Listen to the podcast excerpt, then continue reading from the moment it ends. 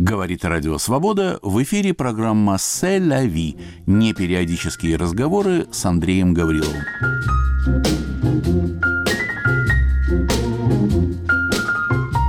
Здравствуйте, Андрей. Добрый день, Иван.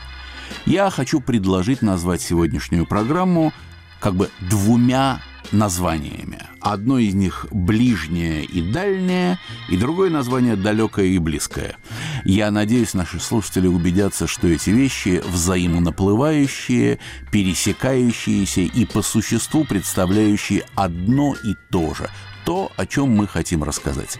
Давайте начнем с ближнего, а именно с ближнего зарубежья.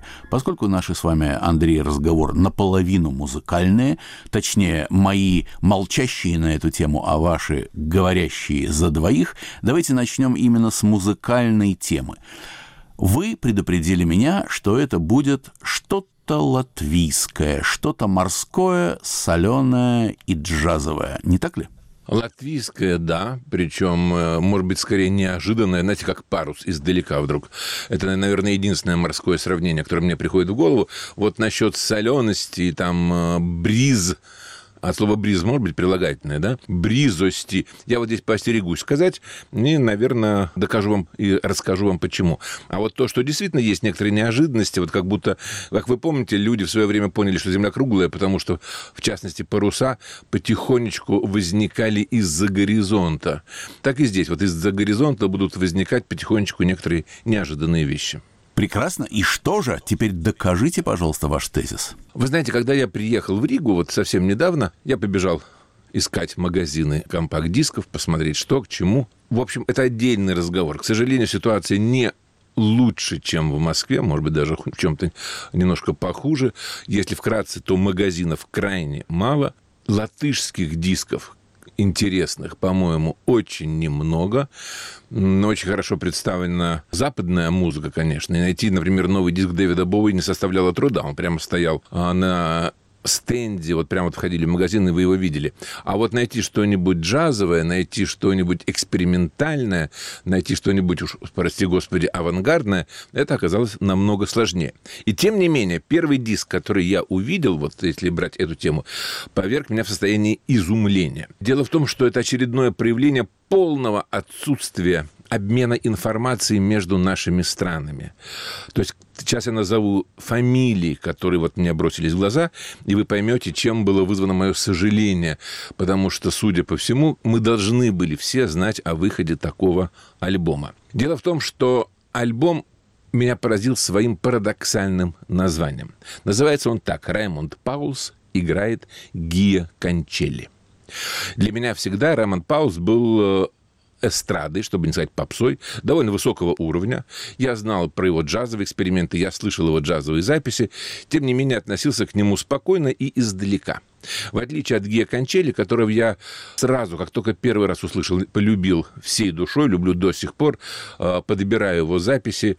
И, как мне всегда казалось, это абсолютно другое направление музыки, даже если брать то, что считается его легкой музыкой, то есть музыка кино и к театру. Я, конечно, не мог знать того, что первый джазовый альбом, который в своей жизни услышал, или первые джазовые эксперименты, первые джазовые ноты, которые в своей жизни услышал Гея Кончели – это именно была музыка в исполнении Раймонда Пауса много-много-много лет назад.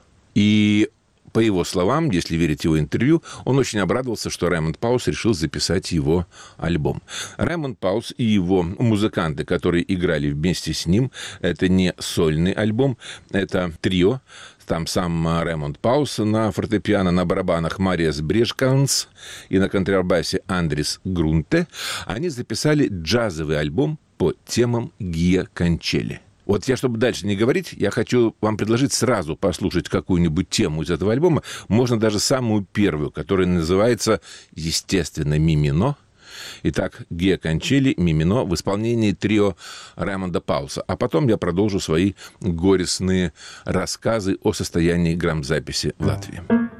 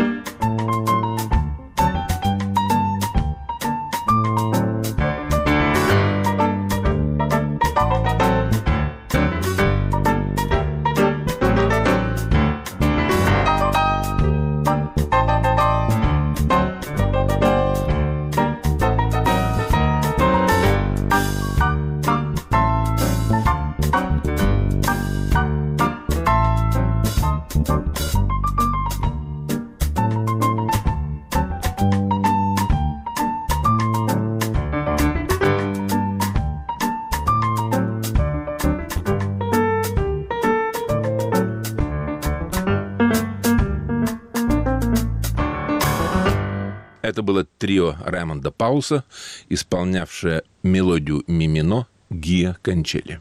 Ну вот, и получилось так, почему меня это еще поразило, то, что, казалось бы, еще совсем недавно, ну, недавно на моей жизни, на нашей с вами памяти, этот диск, конечно, был бы представлен и в Москве, и в Петербурге, и в Екатеринбурге, и в Новосибирске, где угодно.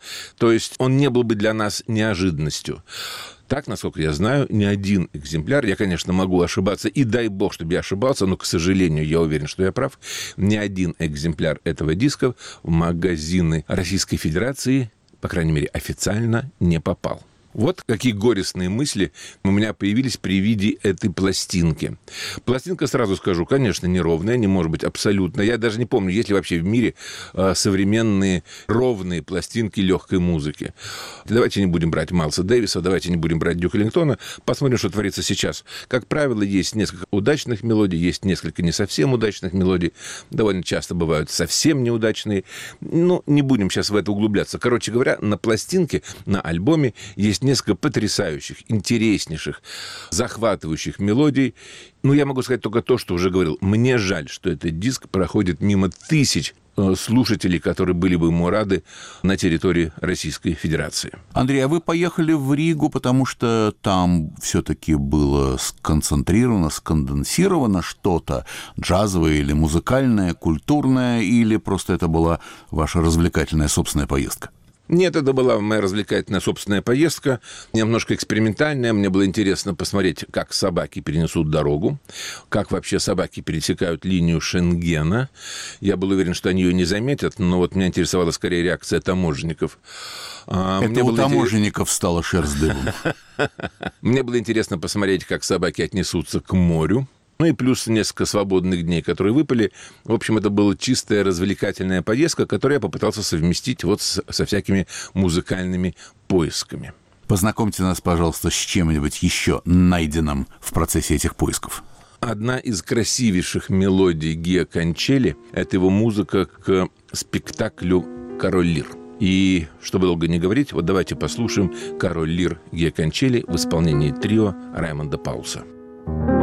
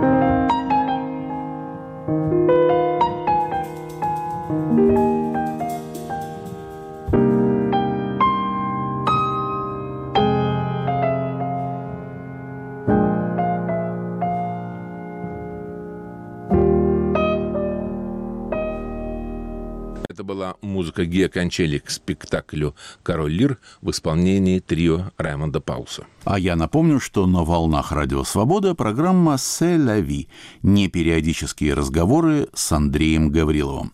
Андрей, я обещал, что будет не только ближнее зарубежье, но и зарубежье дальнее, причем как близкое, так и далекое. Близкое, потому что Именно в эти наступающие дни, в июне, в Нью-Йорке откроется грандиозная по своему замыслу, и я надеюсь, что она именно такой и окажется, выставка в National Arts Club. Это очень престижное место на Манхэттене в районе, который называется Граммерси Парк. Что же там будет представлено? Организаторы, а это русско-американское сообщество, которое возглавляет неутомимый и страшно опытный менеджер Марина Ковалева. Она была известна и своим туристическим бюро, и затем русско-американскими всевозможными действиями в течение полутора десятилетий. Вот теперь решила обратиться Марина Ковалева к памяти о третьей волне – Почему именно сейчас? Потому что еще живы ее представители, они могут прийти после многих лет разлуки. Люди, в конце концов, разъехались из Нью-Йорка и живут не только в Америке. Но теперь многие приедут и придут на эту выставку, вернисаж, который назначен на 1 июня, придут и увидят друг друга, свои работы и смогут, вероятно, оценить, какой же вклад они внесли в американо-русскую культуру. Это третья волна, а третья волна, как известно, это единственная первая волна, которая уехала за границу официально, то есть пошла в Авиры, подала заявление и получила в свои паспорта печать о том, что выезд из СССР разрешен. То есть э, им не приходилось, в отличие от первой и второй волны эмиграции, то есть послереволюционный и военный, уходить из со своей родины с боями, боясь, что между лопаток ты получишь пулю. Официально уехав за границу, представители третьей волны как бы не до конца и разорвали связи с Родиной. Да, физически вроде бы всем казалось, что они прощаются навсегда и никогда не увидят ни свою семью, ни своих друзей, ни родные места, а вот оказалось, что они увезли с собою на своих подошвах, так сказать, пыль, если не всей Родины, то во всяком случае пыль своего поколения, память о оставленных своих половинах, так сказать, интеллектуальных, духовных, творческих и прочих. Третьей волной показала практика, оказались и те, кто остался в Советском Союзе. И вот почему. Сколько рукописей, сколько живописных полотен или, во всяком случае, снимков с них, сколько всевозможных магнитофонных записей и артефактов уплывало, уходило, улетало за границу вот в частности в Нью-Йорк, на протяжении всех 70-х и 80-х годов. То есть третья миграция не разрывала до конца своих связей с оставленными друзьями на родине.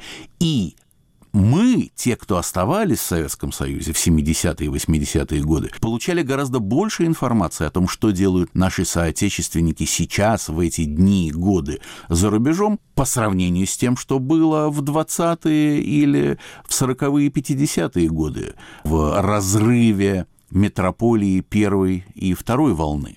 То есть это была единая эмиграция, это были два берега одного океана культуры и свободы, полусвободы.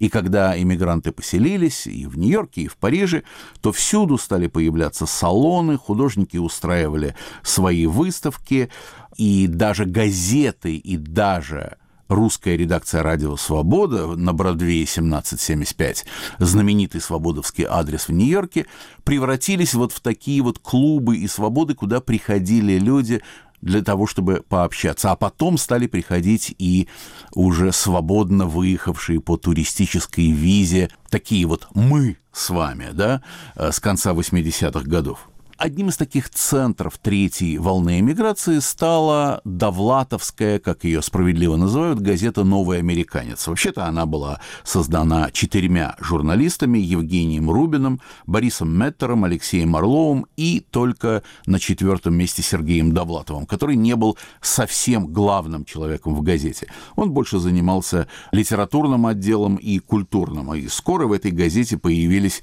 и многие другие, не столь известные, как Сергей Довлатов. Мария Шнейрсон, Александра Орлова, это родные сестры, кстати. Лев Штерн, он писал под псевдонимом Александр Гальперин, Наталья Шарымова, Александр Батчан, Григорий Рыскин, а из нового русского слова сюда перешли Петр Вайль и Александр Генис. Газета публиковала фотографии и картины своих современников, представителей третьей волны, по подшивке нового американца можно составить как бы такую зрительную и литературную летопись жизни того поколения. Чего не будет представлено на выставке в Граммерси Парк в National Arts Club, это музыки. Может быть, потому что помещение не совсем концертное, может быть, потому что музыка – дело более хлопотное, чем развеска фотографий и картин или представление каких-то книжных обложек. Но вот что интересно было бы, Андрей, спросить вас, ведь вы отлично знаете музыку той эпохи, советскую, антисоветскую и, так сказать, уехавшую за границу. Кто был наиболее ярким музыкантом тех лет, 70-х и 80-х годов? Вы знаете, Иван, ну для начала нужно все-таки, как мне кажется, уточнить чуть-чуть. Что мы называем третьей волной, пардон. Вы сказали, что третья волна – это люди, которые получили штамп, разрешен к э, выезду из СССР. Таким образом, вы тут же перечеркиваете некоторых джазменов, которые бежали из СССР во время как раз 70-е и 80-е годы. Или, может быть, даже чуть раньше. Это не первая волна, не вторая. Я всю жизнь считал, что мы можем их совершенно спокойно причислить к третьей волне. Или вы меня поправите, или что? Потому что куда нам девать Беруштица, куда нам девать Анатолия Герасимова, куда нам девать Игоря Высоцкого, куда нам девать кучу музыкантов, в частности джазовых, которые остались на гастролях, которые сбежали каким-то явочным порядком. Они никакого штампа не получали. Вы совершенно правы, Андрей. Конечно, любое обобщение страдает искажением. Конечно, я, так сказать, огрубил, сказав, что только люди со штампом относятся к третьей волне. Нет, естественно, и Аркадий Беленков в литературе – это предшественник третьей волны, да и какой-нибудь Михаил Демин, двоюродный брат писателя Юрия Трифонова, гораздо более известного, и Светлана Аллилуева, и Анатолий Кузнецов, и многие другие, конечно, могут быть теоретически отнесены к третьей волне. Но каждый этот случай все-таки представляет собой такое индивидуальное исключение. Интереснейшее, тяготеющее к третьей волне, но все-таки исключение. Тем приятнее, что не все написано по линейке и по правилам. Простите, что я перебил вас, вы совершенно правы. И тем не менее, вот грубо говоря, с 70 по 90 год музыкальная жизнь русской эмиграции и, в частности, русского Нью-Йорка. Кого стоит послушать? Вы знаете, вот вы меня, ради бога, простите, но я немножко все-таки по-другому поставлю вопрос. Если брать музыкальную жизнь эмиграции, то я не уверен, что я смогу найти или вспомнить что-нибудь действительно исключительно интересное. Мне представляется, что в отличие, например, от литературы, которая за редчайшим исключением все-таки привязана к языку, музыка тем интереснее, что, например, ну, Мстислав Ростропович никогда не стал явлением, музыкальным явлением русской иммиграции, а стал явлением мировой культуры. Потому что если брать, что слушала русская эмиграция, какие кассеты, иногда вообще пластинки доходили до нас, честно говоря, волосы вставали дыбом. Потому что самое простое, что можно было сделать, это взять, записать, издать пластинку русского шансона. Так называется этот чудовищный жанр и это чудовищное словосочетание «русский шансон». Боже мой, узнать бы, кто его придумал. Так вот, это чудовищная музыка, которая два прихлопа, три притопа, и Владимирский Централ готов и вперед. В лучшем лучшем случае такие исключительно сложные музыкальные построения, как «Замело тебя снегом России», что-нибудь такое, такие белогвардейские сопли и слезы. Я резко против того, чтобы преувеличивать роль музыки в эмиграции. Вот то, что наши музыканты, которые уехали, остались, сбежали, оказались на Западе, или, как Ростропович, были просто вынуждены оказаться вдруг помимо своей воли там, то, что эти музыканты делали вещи, которые были во многом не хуже, чем делали их американские, французские, английские западногерманские коллеги, и они становились, повторяю, явлением европейской ли, или, как в данном случае, американской музыки, да, таких было и немало как я только что сказал, начинаем с того же Ростроповича. А если брать исключительно вот то внутреннее варево эмиграции, то я повторяю, у меня достаточно скептичный взгляд на эти вещи. Тогда Поэтому... позвольте сузить мой вопрос. Я все-таки надеялся получить от вас какой-то маленький устный этюд о джазменах. Джазмены, да, конечно. Вы же помните, например, что был такой русский джазовый квартет, он, по-моему, так и назывался, «Пластинка счастья», «Happiness», который возглавил ли, или просто инициатором которого был, или одним из авторов, человек небезызвестный на радио «Свобода», а именно Берукштиц. Кстати, замечательная пластинка. Мне даже жалко, что она не переиздана а, на компакт-дисках, потому что записано было больше, чем а, было издано. И, в общем, это не просто артефакт. Это действительно очень неплохой джаз, и я очень доволен, что в свое время эту пластинку раздобыл, и, не поверите, ее даже время от времени переслушиваю, хотя, как мне кажется, помню довольно хорошо. И вот, несмотря на то, что эта пластинка Happiness так и не была переиздана, тем не менее, я думаю, у нас есть возможность, и слава богу, что есть такая возможность, послушать один из треков с этого альбома.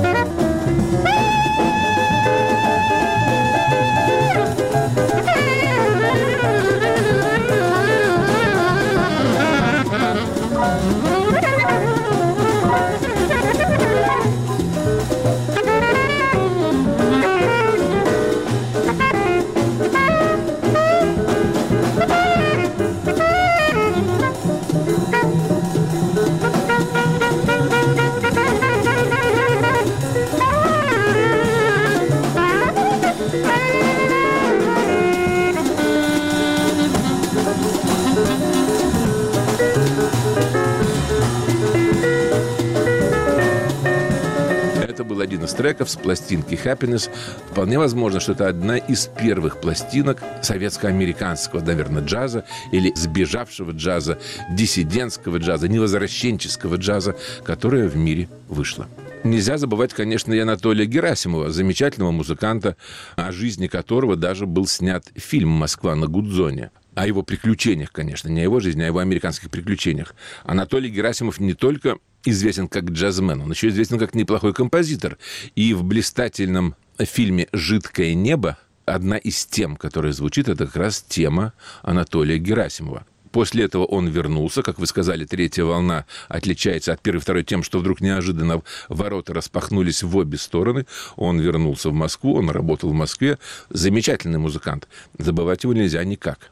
Я хочу напомнить, что «Жидкое небо» режиссера Славы Цукермана, оно нам близко с вами еще и потому, что Слава Цукерман – многолетний участник передач «Радио Свобода». Он выступал под радиопсевдонимом Харламов первые годы, ну а затем как Слава Цукерман. Продолжайте, пожалуйста, Андрей. Мне очень жаль, что, вот как вы сказали, не будет музыки на этой выставке. Это ужасно, это преступление против мировой культуры, я считаю. Мне кажется, что действительно наверняка подбирать специально зал с акустикой под такую выставку было бы неразумно, но представить пластинки, компакт-диски, развесить их, или, если невозможно найти обложки, хотя бы их фотографии, было бы крайне забавно. Не нужно забывать, что, например, первая пластинка «Машины времени» вышла, если мне память не изменяет, в Америке на фирме Кисмет. Я допускаю, что до этого вполне возможно, по-моему, это не так, но вполне возможно, чтобы сейчас не копаться, не проверять. В СССР выходили, может быть, их записи на сборниках или какие-нибудь маленькие пластиночки, синглы, а, миньоны они назывались. Но большой полноценный альбом вышел на фирме Кисмет, которая находилась в Нью-Йорке. Там же вышла и пластинка, если не ошибаюсь, Высоцкого. Все это, с моей точки зрения, ну, конечно, должно было бы быть представлено на подобной выставке. Я ни в коем случае не учу организаторов. Я просто как заочный зритель, вот хорошее я придумал выражение, да, заочный зритель. То есть тот зритель, который выставку не увидит. Вот как заочный зритель я просто высказываю свое сожаление. Но если у нас есть предложение о том, чтобы в голосовании участвовали покойники, родственники семьи, то почему не быть заочному зрителю? Тут, знаете, философия Федорова, она торжествует. Вы знаете, Иван, вам смешно, да, это все ха-ха. Но все дело в том, что мне в свое время попался фильм состоящий из новелл. То есть это была новелла, я не помню, то ли по Стивену Кингу, то ли это у меня уже операция памяти. Но там как раз была точно такая история.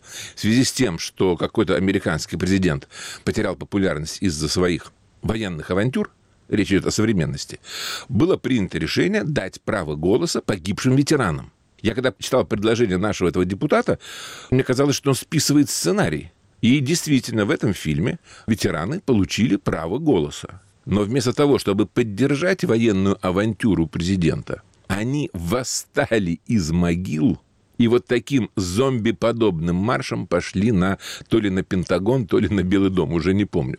Поэтому, как только я прочел это предложение, сообщение о том, что есть такое мнение у народного избранника, я представил себе улицы Москвы, запруженные зомби-подобными покойниками, ну и очередной раз понял, что все-таки искусство – это посильнее штука, чем жизнь. Как у Булгакова, гады прут на Москву. Точно, совершенно. А я хочу напомнить, что на «Волнах Радио Свобода» программа «Селяви» не периодические разговоры с Андреем Гавриловым. И позвольте познакомить наших слушателей с тем, что написал для каталога этой выставки. Он еще даже не вышел из печати, но у нас есть возможность познакомиться с его текстом по любезному э, разрешению Александра Гиннеса, который написал о том, что значил новый американец, какова была его роль в истории третьей волны эмиграции. Новый американец, пишет Геннес, начался с визитных карточек, потому что придумавшему газету Бори Меттеру сказали, что главное в бизнесе – адрес – Меттер выбрал самый престижный после Белого дома адрес в Америке и снял там офис. На визитке стояла «Таймс-сквер 1». Отсюда поднималась неоновая часть Бродвея. Первая редакция «Нового американца» размещалась в чулане без окон. Довлатов в нее помещался только сидя. Теснота не мешала пить, курить и ссориться. Все это подразумевал пышный девиз нового американца, напечатанный там, где в советских газетах пролетариев призывали объединяться. «Мы выбрали свободу», — убеждал читателей, сочинивший этот лозунг Довлатов, «и теперь наше счастье у нас в руках». Помимо колонки редактора Сергей взял на себя церемониальные функции. Мирил и ссорил сотрудников, вел изнурительные переговоры со всеми и обо всем, а главное, представлял газету в сношениях с внешним миром, прежде всего на Брайтон-Бич, где его безмерно уважали за виртуозное владение феней. Момент истины, продолжает Александр Генис, наступал раз в неделю на планерке, когда Довлатов обозревал вышедший номер. Лукаво объявив себя, единственного недипломированного сотрудника в редакции, недостаточно компетентным, чтобы обсуждать содержание наших материалов, он судил лишь о стиле, но так, что у всех горели уши. Никто не смел обижаться, потому что в редакции царил азарт взаимного издевательства. У нас не было ничего святого, и больше всего мы боялись того, что Аксенов Романов назвал «звериной серьезностью». Перегибая палку, мы считали смех всему мерой, еще не зная, что шутки могут стать нервным тиком и обернуться стебом. Сергей это предвидел. В принципе, ему было все равно, о чем писали в «Новом американце», лишь бы чисто, ясно, уместно, с симпатией к окружающим и со скепсисом к себе – Отделавшись от антисоветского официоза, не менее предсказуемого, чем советский, не впав в понебратство, научившись избегать пафоса, сдержанно шутить и видеть читателя равного, новый американец расцвел на свободе. Выяснилось, что она скрывалась в стиле, добывалась в словаре и наряжалась простым синтаксисом. Раньше никому не приходило в голову, что устный язык может стать письменным без мата. Когда газета, продолжает Александр Генис, отчаялась разбогатеть, мы согласились обеднеть и ввели мораторий на собственные зарплаты, приучившись обедать в гостях. Упоенные дерзостью газеты и разгоряченные голодом, мы наслаждались свободой слова – Наблюдая за нами из номера в номер, многие привыкли считать газету родной и нужной. Мы убедились в этом, когда новому американцу исполнился год. Отмечая юбилей, редакция сняла в Бруклине ангар, куда набилось больше тысячи поклонников. Выпивая и закусывая, они смотрели на сцену, где Довлатов проводил открытую планерку. Это было посильнее Тома Сойера. Зрители платили не за то, чтобы красить забор, а за возможность наблюдать, как это делают другие.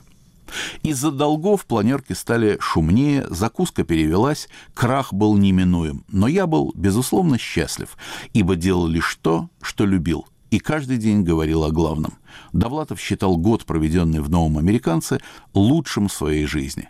Пожалуй, я тоже. Так пишет Александр Генис в статье, которая будет помещена в каталоге выставки «Третья волна» и «Новый американец. Русская культура в Нью-Йорке 1970-1990».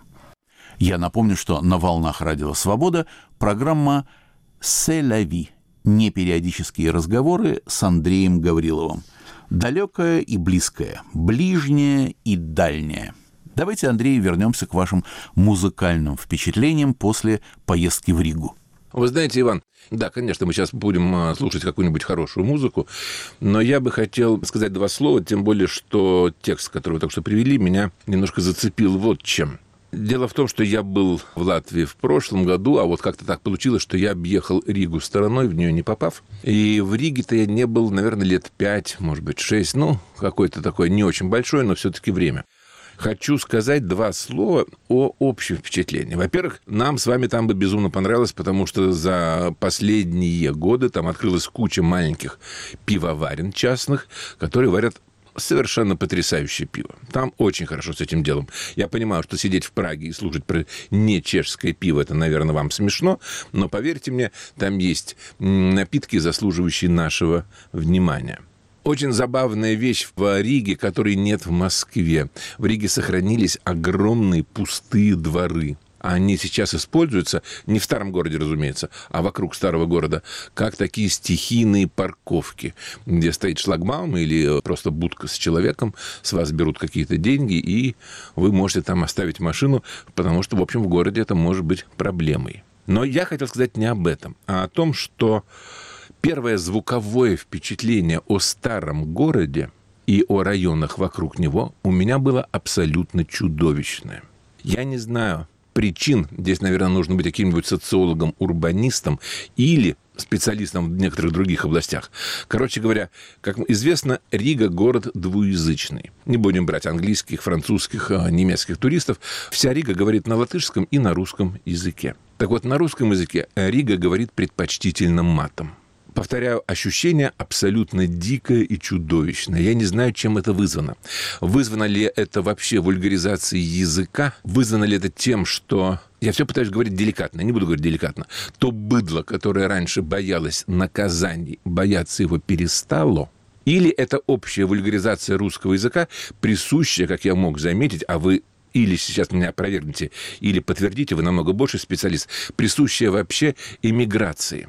В свое время, в советское время, люди бросали оковы советской жизни вместе с навязанными оковами официального языка с готовностью и зачастую, может быть, излишней готовностью, примеряя мат как средство ежедневного общения – то ли здесь в этом причина? Я не знаю в чем. Я повторяю, не социолог, я не историк культуры эмиграции, я не знаю, чем это вызвано. Но то, что бывали ситуации, когда просто уши сворачивались в трубочку, особенно если ты идешь а, с дамой, с женой, с дочкой, с внучкой, ты идешь по улице, и ты не понимаешь даже, как себя вести, вот это на меня произвело убийственное впечатление. Я не знаю, какая политика и существует ли политика по адаптации или, наоборот, другого соотношения этих двух культур, а именно латышской и русской. Но если не будет что-то сделано, если не будет начата какая-то кампания по воспитанию, то в следующий раз, ну, видит Бог, я приеду в Латвию с наслаждением, но я подумаю, прежде чем идти в туристические районы Риги. Это кошмар. Это просто... Ну, вот, знаете, вот на подмосковной помойке, где люди копаются в отбросах и переобговариваются, кто что нашел. Ты нашел сапог, а я нашел две пуговицы. Я думаю, и там речь была бы деликатнее.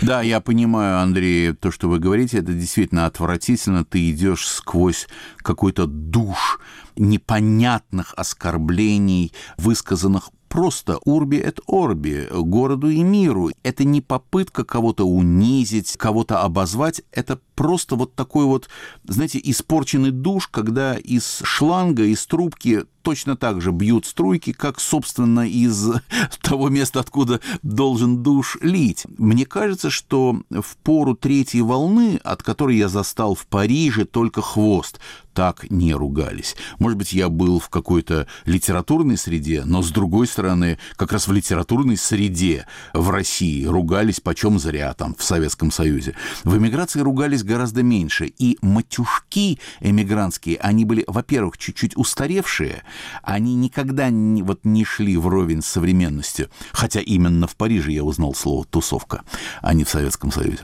А, так вот, э, все-таки там было все слегка демоде, и это было одето в какие-то одежды, ну, приемлемые и привлекательные. Матерок, конечно, существовал, и он как бриз так вот веял вокруг тебя, но он не был грубым, не был напористым, не был таким авторитарным. В отличие от сегодня. Сейчас действительно ругаются грубее, прямее, безответственнее и повсюду, в том числе и в эмиграции. Вот Рига, как ближнее зарубежье, тому, по-видимому, действительно хороший и яркий пример. Давайте, Андрей, забудемся с помощью музыки.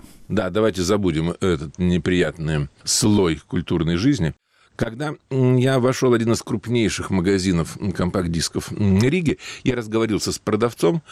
Меня интересовал один вопрос. Почему так мало компакт-дисков замечательного, популярнейшего в мире э, латышского композитора Петра Савяскса? В Москве его диски издаются, как ни странно. В Германии они издаются, в Америке они выходят. Но это, в общем-то, национальная гордость сейчас. Можно его музыку любить, можно не любить, но он самый сейчас, судя по всему, или, по крайней мере, скажем так, хорошо, один из самых популярных в мире латышских композиторов. Где же эти диски? Продавец, человек в возрасте, которым мы вспоминали еще и Рижский завод грамм-пластинок, а, который работал в советское время, вздохнул, сказал, что да, когда приезжают туристы, они знают только Петри Савякса, Чурлениса из Литвы и Арва Пярта из Эстонии. Больше, сказал он, прибалтийских композиторов они не знают. Но тем самым так и не ответил на мой вопрос, потому что единственный диск, который я смог найти, которого я раньше не знал, это был диск, изданный на фирме Sony, где был записан второй концерт для виолончели Петра Савяскса, специально для виолончелистки Соль Габетты, который играет его в сопровождении амстердамского оркестра «Симфониетта». И вот я хочу сейчас сделать шаг в сторону от джаза и послушать фрагмент первой части этого концерта.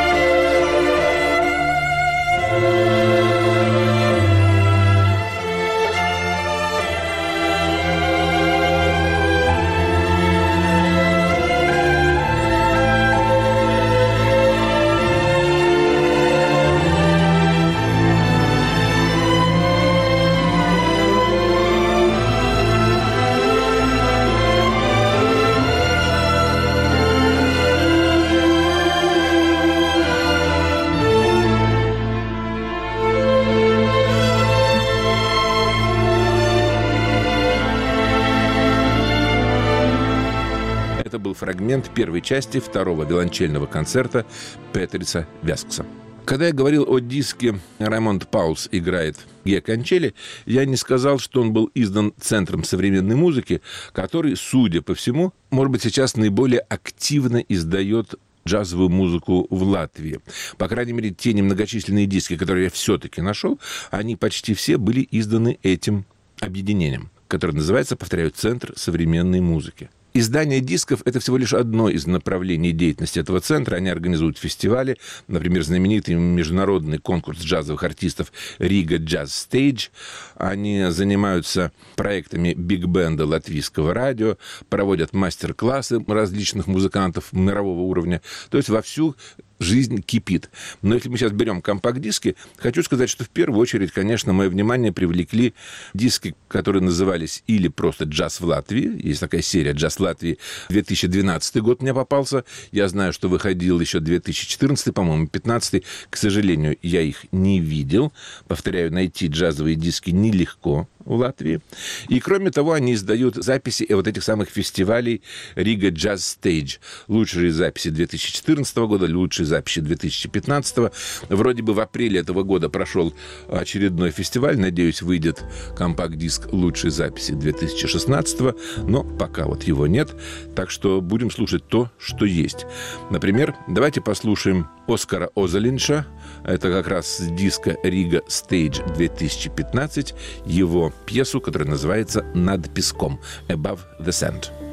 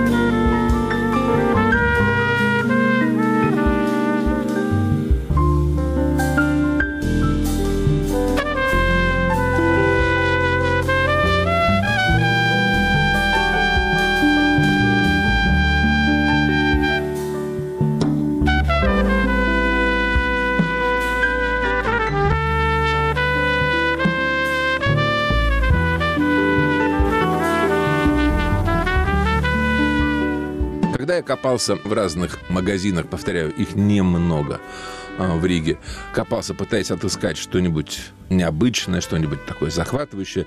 Там была, конечно, хорошая музыка, мы с вами совсем не говорим о рок-музыке, например. Там тоже есть о чем поговорить. Я все думал, найду ли я хоть один компакт-диск, пожалуй, самого известного в прошлом в Советском Союзе, может быть, ныне даже э, в России, латышского музыканта. Человека, который родился в городе, который сейчас называется Даугавпилс. Мать которого родилась в Екапилсе, замечательный, красивый город почти в центре э, Латвии. То есть найду ли я хоть один компакт-диск Оскара Строка? И вы знаете, нет. Я не нашел ничего. Оскар Строк, которого мы все знаем как автора танго, у него более 300 танго. Оскар Строк, который был в 1948 году исключен из Союза композиторов Латвии за то, что в своей музыке шел за западными какими-то канонами, за буржуазными идеями. Оскар Строк, который был восстановлен в Союзе композиторов Латвии всего лишь в 2008 году, то есть спустя 60 лет после своего исключения. И, к сожалению, уже, конечно, после смерти. Человек, который похоронен в Риге, и хоронили его под музыку его танго. Вот ни одного компакт-диска Оскара Строка я в Риге не нашел. Я ни в коем случае не обобщаю ничего. Я был туристом. Вот мой взгляд туриста с широко открытыми, наивными глазами, который вообще не понимает, что происходит вокруг. Это факт. Вот там, где копался я, вполне возможно, за углом было его много. Но вот там, где копался я, Оскара Строка не было. По-моему, это абсолютно несправедливо. Поэтому я вам предлагаю, Иван, все-таки в завершении наших музыкальных латышских разговоров послушать лунную рапсодию Оскара Строка. К сожалению, в исполнении ансамбля «Мелодия». К сожалению, не потому, что это плохой ансамбль, это прекрасный был ансамбль, а, к сожалению, потому, что я не нашел Оскара Строка в исполнении латышских музыкантов.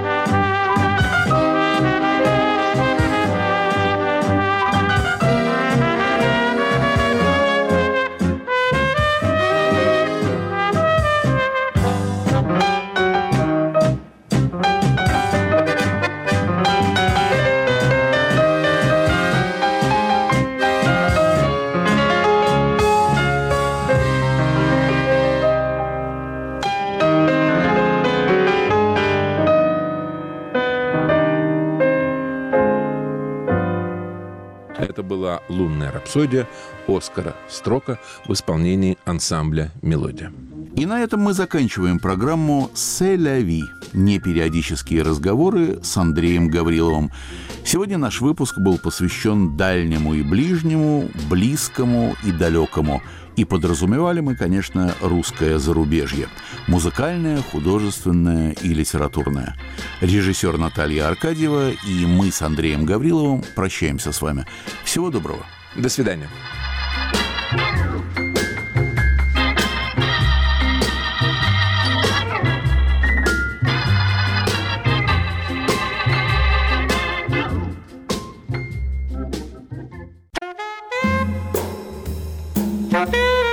Время джаза – это история американской музыки. От рэк-тайма, блюза, страйда, буги, свинга, бопа, кула, авангарда, третьего течения и world music.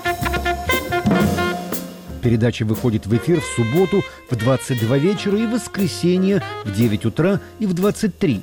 Время московское. Автор и ведущий «Времени джаза» Дмитрий Савицкий.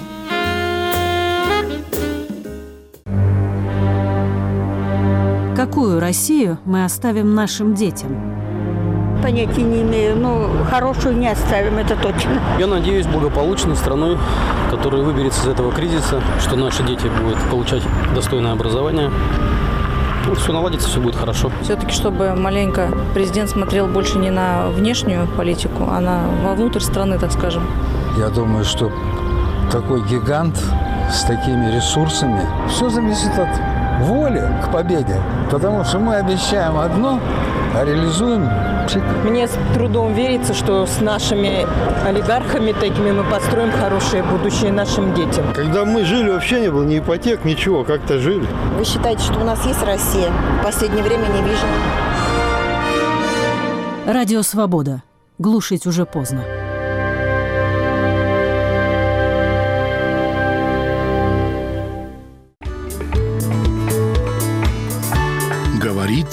Радио Свобода. Слушайте нас на всей территории России. В следующем часе нас можно слушать на коротких волнах 5995, 7475, 9540 килогерц. Свободный информационный мир. Радио «Свобода».